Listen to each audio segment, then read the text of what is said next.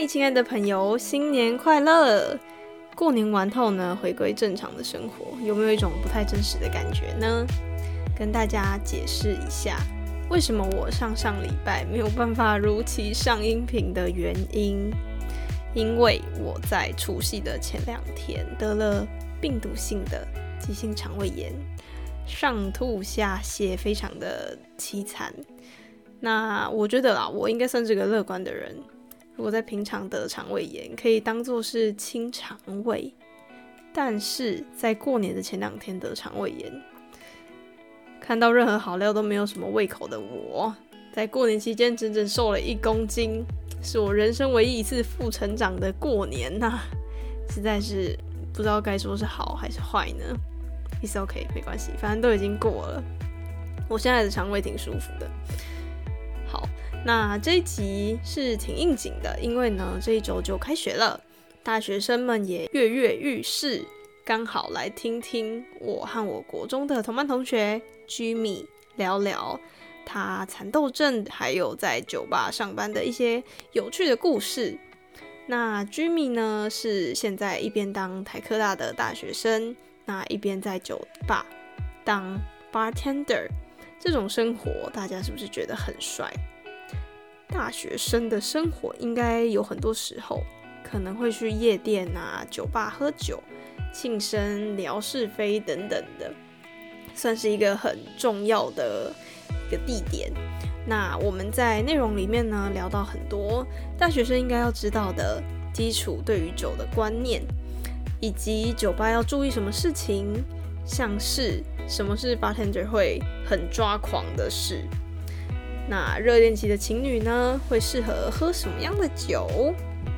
有好多好多好多，因为我们刚开始的时候没有 set 非常详细的稿，所以有点像是在即兴的创作。那我承认我真的是酒世界的麻瓜，一起来听听我和大学生就当 bartender 的 Jimmy 会聊出什么精彩的内容吧。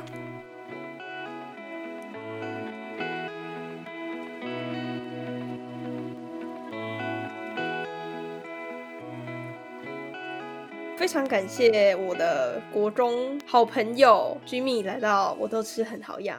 那 Jimmy，请你先自我介绍一下。哎，大家好，我叫 Jimmy，我是一个台科大大四的废物大学生，然后目前也是个算是个半社畜，目前在酒吧上班。你是在哪一间酒吧上班呢？On 一间 Speak Easy 的 bar。我们的风格有点像是美国禁酒令那个时期，很多酒吧因为禁酒令的关系不能合法营业。所以会衍生出一个 Speak Easy 酒吧的风格，基本上这种风格的酒吧不是躲在店后面呢，就是躲在巷子里面。我们店就是类类似这样子的。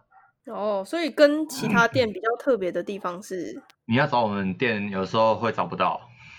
哦，好，好哟，好，那那我们等下再来讲一下，就是酒吧的小故事。我们先直接先进入我们的今天的主题。我们今天的主题是蚕豆症蚕豆症，没错。居民，你是什么时候知道自己的蚕豆症的呢？其实从我有记忆以来，我就知道有蚕豆症，好像出生的时候就有验，然后搞得我现在很多东西都没吃过，就是了。什么东西没吃过？最基本就蚕豆啊，都已经说蚕豆症就已经蚕豆不能吃啊，紫药水不能用啊，樟脑丸也不能用。哦，好，那我们先。简单的和观众介绍一下什么是蚕豆症。可以啊，蚕豆症其实，我很不想念他名字，他有个他名字有够长的，他的专业名称叫做葡萄糖六磷酸盐脱氢酶缺乏症，英文说也是 G 6 P D D，它是一种先天性的遗传疾病，然后是在第二十三对染色体的 X X 染色体上，所以就是妈妈的染色体上。没错，所以我妈应该是代源。对，它是隐性基因。没错，它就是隐性基因，它其实不常见。因为说实在，以它的遗传几率来说的话，其实比较多发生点，我不知道为什么都是在地中海沿沿岸啊、非洲啊、东南亚等等疟疾多多发区，然后台湾的发生几率是三趴。嗯。然后，因为它是 X 染色体的隐性遗传疾病，所以男生的患者大多数会多于女生。哦，对，因为就是一个 X 再加一个 Y，所以 X 就比较容易得。没错。了解。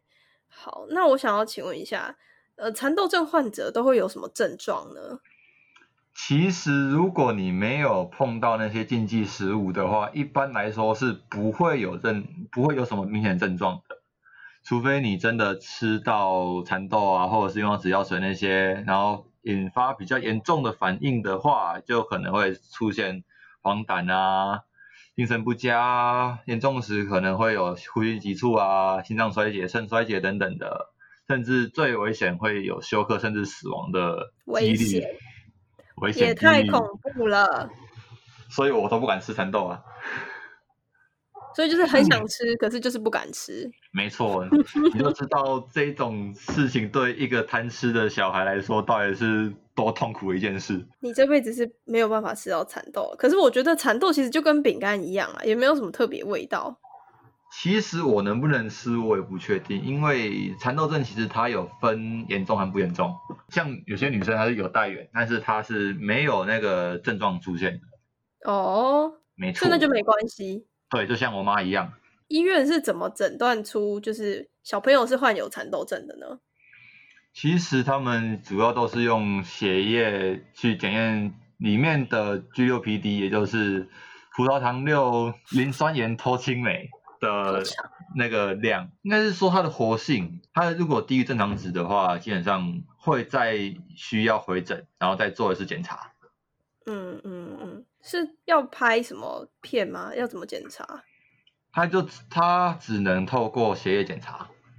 哦。目前比较常见的应该是分子生物的诊断，只是这个原理我觉得不要讲比较好，因为有点无聊。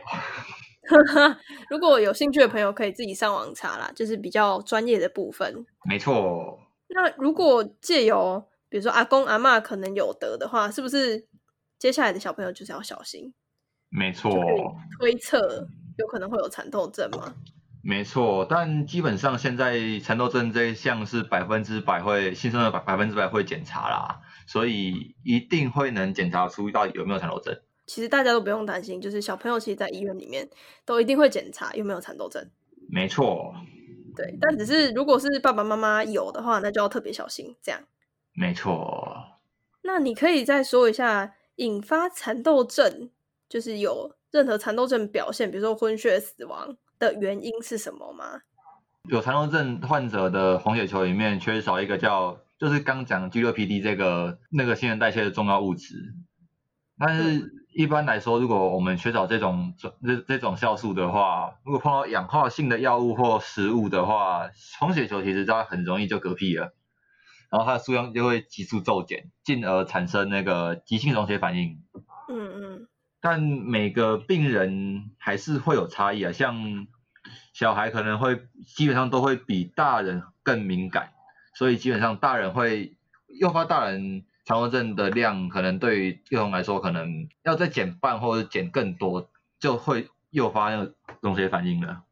哦，那你刚刚有说那个氧化性的药物或相关物质啊？没错。是什么物品？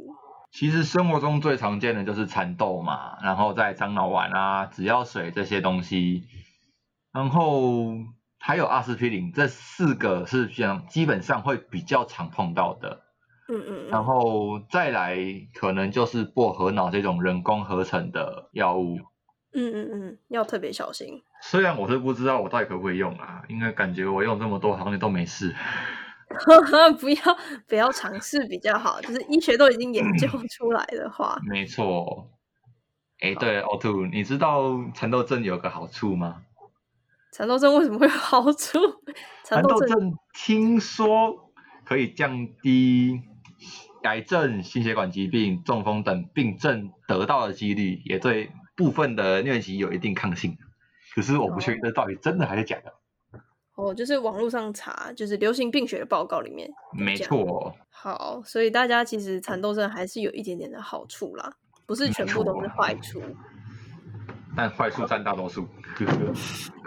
就是要小心，其实也没有什么太大的坏处。你的生活有什么被影响到的吗？呃，其实还好，除了一堆东西不能吃以外，看医生以前也要跟产那个医生讲说我有蚕豆症，然后如果又像是我这种很爱喝调酒的人来说，其实有一杯酒其实不太能喝，叫 Gin Tonic，因为 Gin Tonic 它是用通灵水加琴酒下去调制的，但通灵水里面呢，基本上都含有奎宁，奎宁也是一个会诱发蚕豆症溶血反应的一个药物。哦，然后你知道通灵水 Gin Tonic 这一杯的故事吗？所以 Gin Tonic 它还有故事啊。没错，每杯经典调酒它都有背后的故事呢。其实通灵水刚开始出来的时候，跟琴酒一样，都是拿来当药比较多。平常用在热带地区，常会有疟疾的多发区的地区，像主要是欧洲士兵会拿去饮用。但是通灵水自己有喝过人应该知道，它真的是有点不好喝，可能不止有点。但是后来他们发现呢，如果把 tonic water 加入琴酒呢，可以让它比较容易服用。然后最后英国士兵就从就把从前线把这个配方呢带回英国去，就变成现在一杯叫 ton gin tonic 的一杯经典调酒。哦，所以本来叫做 tonic，然后现在变成 gin tonic，是因为它加入了清酒吗？没错。原来如此。那现在英国是？很喜欢喝 gin tonic 吗？其实要看人，那个是那个时期才是这样子，但是现在的话，因为调酒种类太多了，有经典的啊，有新经典啊，也有创调啊等等的，可以选择太多了，所以还是看个人喜欢哪一种吧。嗯，好，那我们接下来来和大家聊一下你在酒店跟。谁跟你去酒店？谁跟你去酒店？酒吧啦，酒吧，酒吧跟夜店，酒吧跟夜店的故事。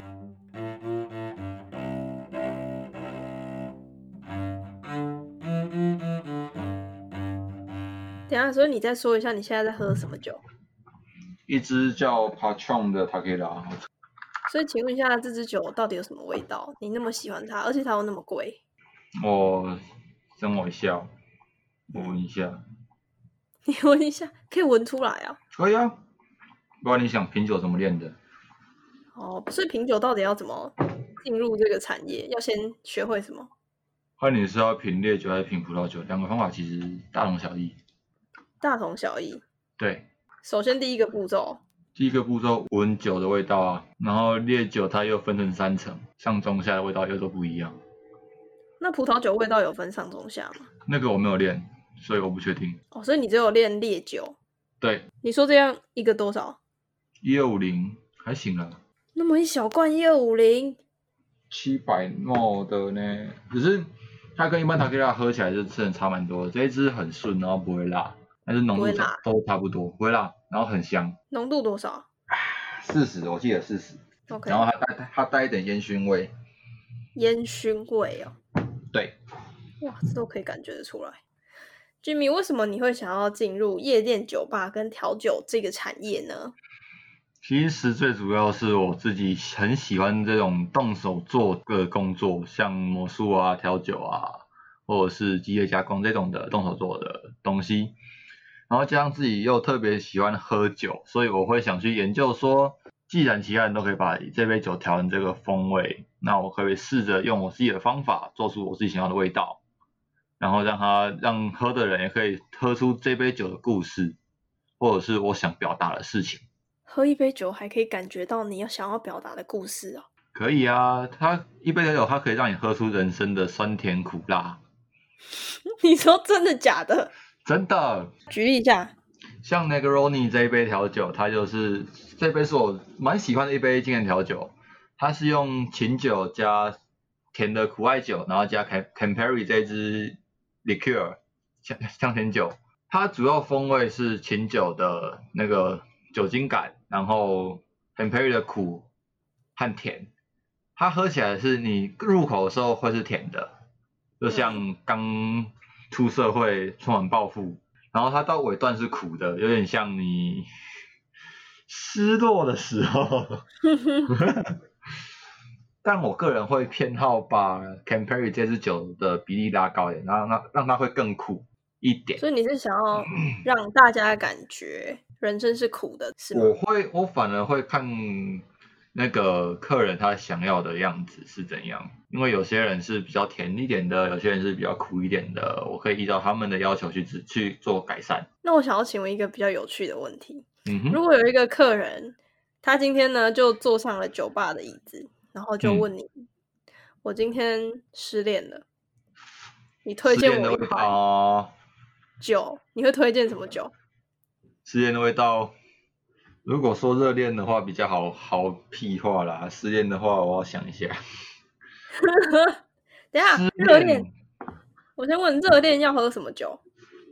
热恋基本上都都是酸甜嘛，酸甜为主，所以我会走水果风格的，然后可能琴酒 base、rum base 这种这两个 base 或 vodka base，然后看他想要指定浓的还是淡的。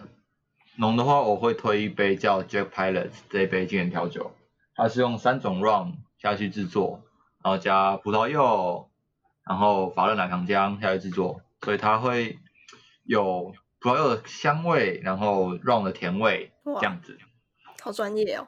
还好啦。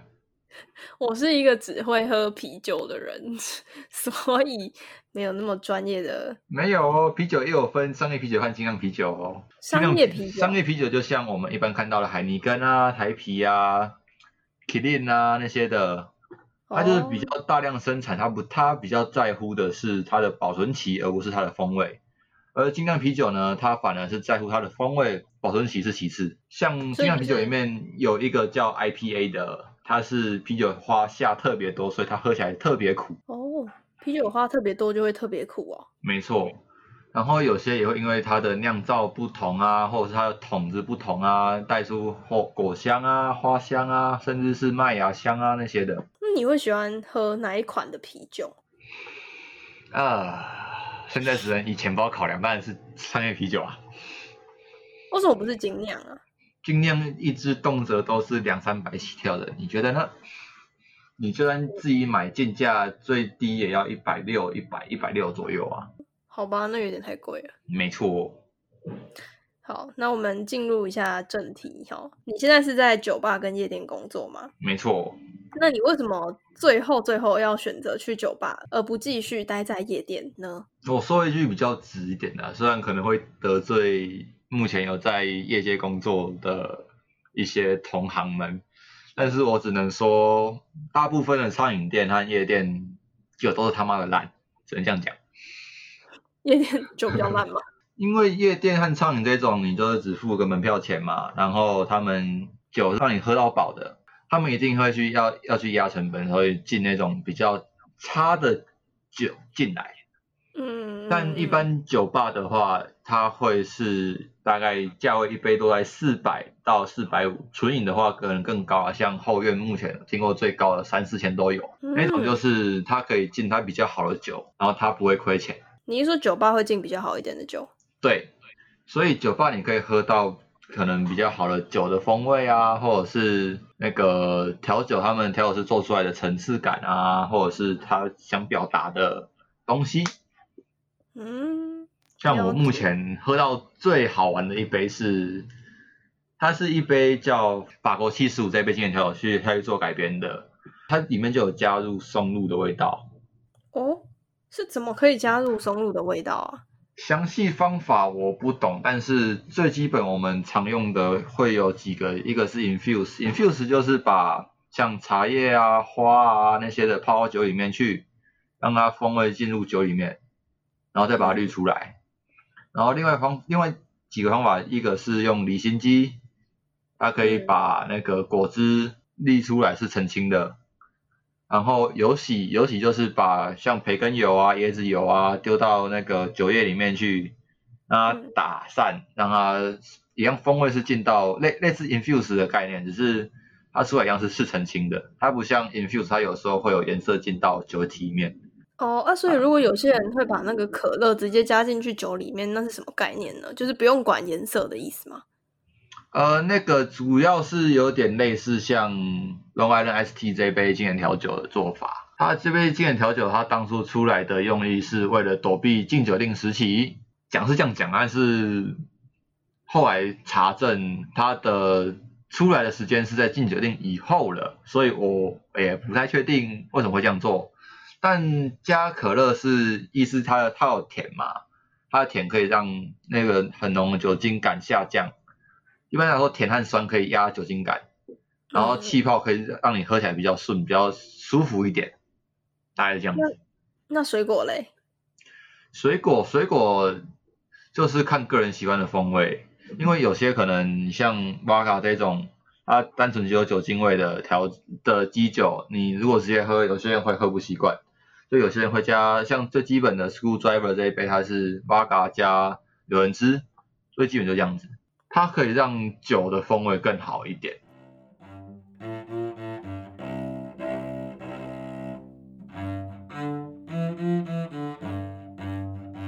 我真的是有一点像是酒的门外汉，所以我就问一些比较浅显易懂的问题。呵呵，麻瓜，没关系。好，我想要问，那你遇过在酒吧遇过最刁钻的客人是哪一种客人？啊，很多时候，我先讲，有的时候如果不懂调酒的话，其实调酒师和外场服务人员都很乐意帮你介绍。但是你不要不懂装懂，那种只会被我们看不起而已。然后再就是，如果要点像 Ramos Dream f e e 这种很麻烦的调酒，要做很久的调酒，拜托请看一下现场到底忙不忙。不忙的话你点没关系，忙的话你点了，很那个调酒师只会翻你一个白眼，然后做给你。哎，可是重点是我又不知道那一杯酒到底是会不会很麻烦。像。最近有一阵子，因为 Stupid Bar 红起来的那一杯叫 Ramos Dream Feast，那一杯原始酒谱上是要摇十二到十五分钟。哇！徒手摇十二到十五分钟，所以有没有没有机器可以帮忙摇吗？我们调酒师不喜欢机器。对，而且就算用机器，至少也要摇五到十分钟啊。哇，好麻烦的酒。没错。所以你们为什么不要在 menu 后面标注很麻烦？但我们没有 menu，我们店没有 menu 的。哦，因为是隐藏版酒吧嘛。对，长酒很多，四百多种哦，你要全部打上去有点难哦。所以你们是只收那种很懂酒的人的客人是这样吗？当然是没有啊！你要进来，只要你没喝醉都可以进来啊。只是有的时候我们私底下会在摸摸而已。酒吧有什么规矩吗？哪样子的人才可以进酒吧？你刚才说不要喝醉嘛？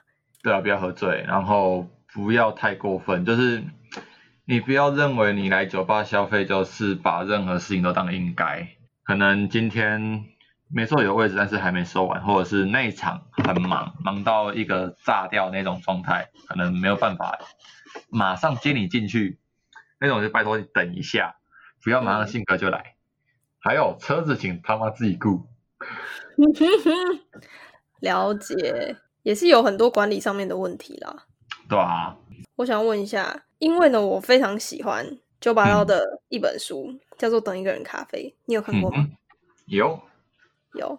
好，那我就问你，思颖呢？他有问阿布斯一句，就是一句话，因为他那时候是在后台嘛。嗯。他就问阿布斯说：“你有没有观察到什么类型的人？”喜欢喝怎样的咖啡或者是饮品？就比如说，比较没有想法的人喜欢喝白开水，然后比较青春的少女喜欢喝水蜜桃汁之类的。那你有没有研究出哪一款人、哪一种人会比较喜欢喝什么类型的酒呢？以我的经历来说，我还没办法整理出来，因为毕竟我转到酒吧上班顶多三四个月，差不多。我顶多只能讲出为什么我自己喜欢 Negroni 这种 style 的调酒。Negroni 它是一个甜中带苦的那种味道，然后它 Campari 这支香甜酒会让我想到中药材。我其实小时候从小就开始吃中药材，所以我对中药还蛮能接受的。然后我不知道为什么我又特别喜欢吃苦，可能是某段时间我觉得我可能真的觉得自己过得很苦吗？我是不这么认为啊，但其实以风味来说，其实真的是蛮主观的啦。你要有以风味去评断一个人，我倒觉得你从他言行举止去判断会更好一点点。会更快。没错，好，所以我想问一下，调酒师啊，嗯，应该都很喜欢喝酒，不一定哦。不一定吗？有些像像我们调酒社创社的社长，他很不能喝酒，他大概喝一杯到两杯就死掉了。但那他怎是么会那么喜欢喝酒啊？他不喜欢，他没有说他他很喜欢喝，但是他有兴趣的是这杯酒的风味，他是怎么去叠搭或者是去组合的，去串联在一起的。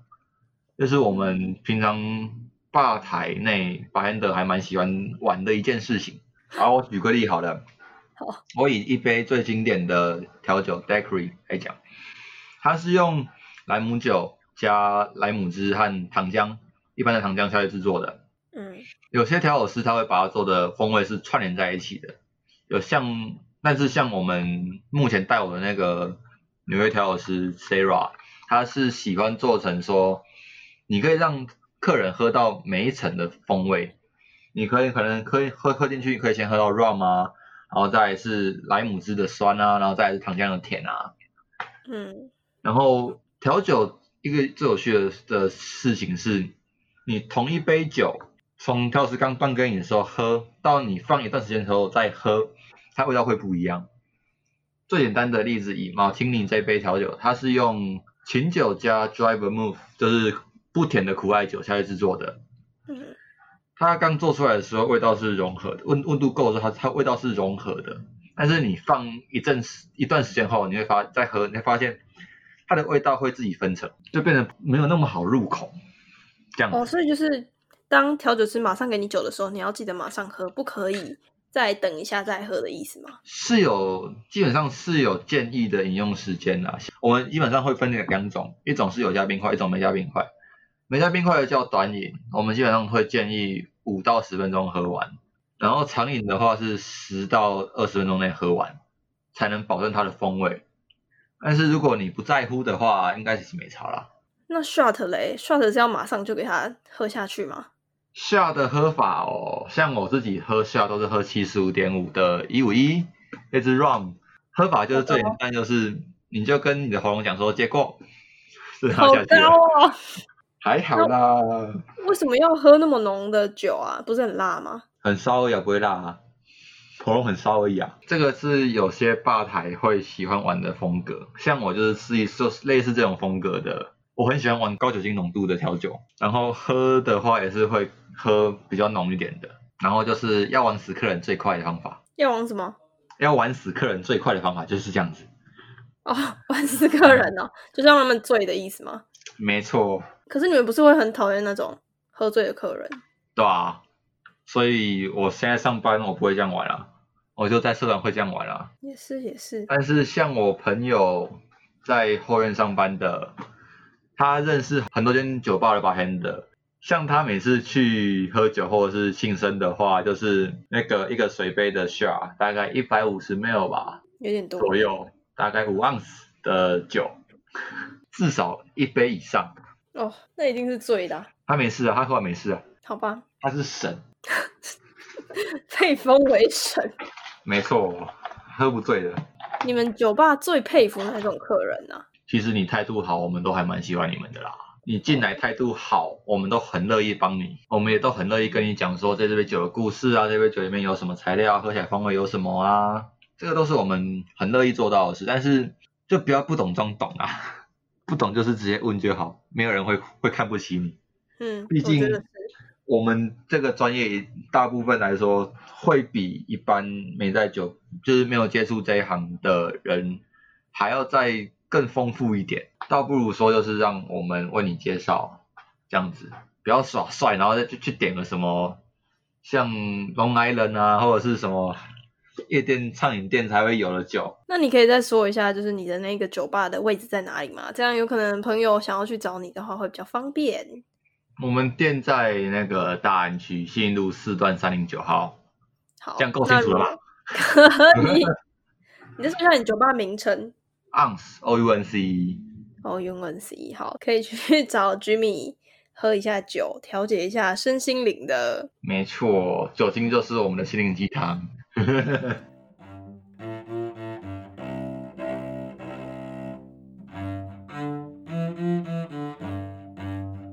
那最后，最后想要请问 Jimmy 一个问题，就是你希望未来的你用怎样的生活态度去过接下来的人生呢？我为什么每次都要问这么困难的题目？啊、好啦，其实我目前的想法是，不管多累啊，都是坚持自己的理想，然后不择手段的去实现。但不择手段的前提是不会对任何人，甚至自己造成伤害。嗯，妈，自己可以造成伤害啊，好像是自己在承担，所以你要怎样搞，我我没差。但虽然觉得我的目标到现在还是没有定下来啦，但是我自己的想法是，很多事情都要经过历练才有办法排除一些天马行空啊，或者是做不到的事情的想法。然后增进的话，我的方我会比较喜欢去吸收别人的知识，然后再把它转成自己的东西，这是我目前的处事态度。所以就是想要一步一步的去实现自己的目标。没有错，跑太快不好，跑太慢也不好，倒不如踏实一点，做好每一件事。没错。好，我现在还是要来友善的宣导一下，大家喝酒前记得要吃一些东西垫垫胃。没错，然后喝酒不开车，开车不喝酒。你敢开，你你你敢酒酒驾，就祝你家不得好死。不要那么凶，好啦，可以那么快没关系啊。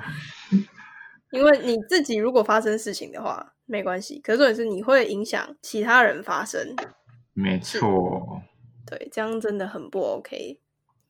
好，再友善宣导一下，因为呢，大家通常喝酒完都会吃宵夜或者是配酒菜，没错，嗯，那如果呢，你真的是最近在减肥的人，请适量的控制自己下酒菜的食物内容。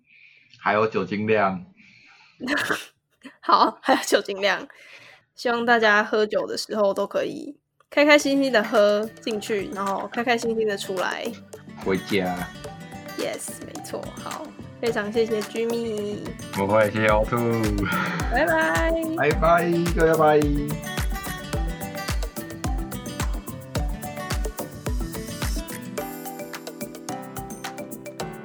完这一集真的是开启我对于酒世界的大门。听完 Jimmy 的讲解后，是不是对于酒有更深一层的认识呢？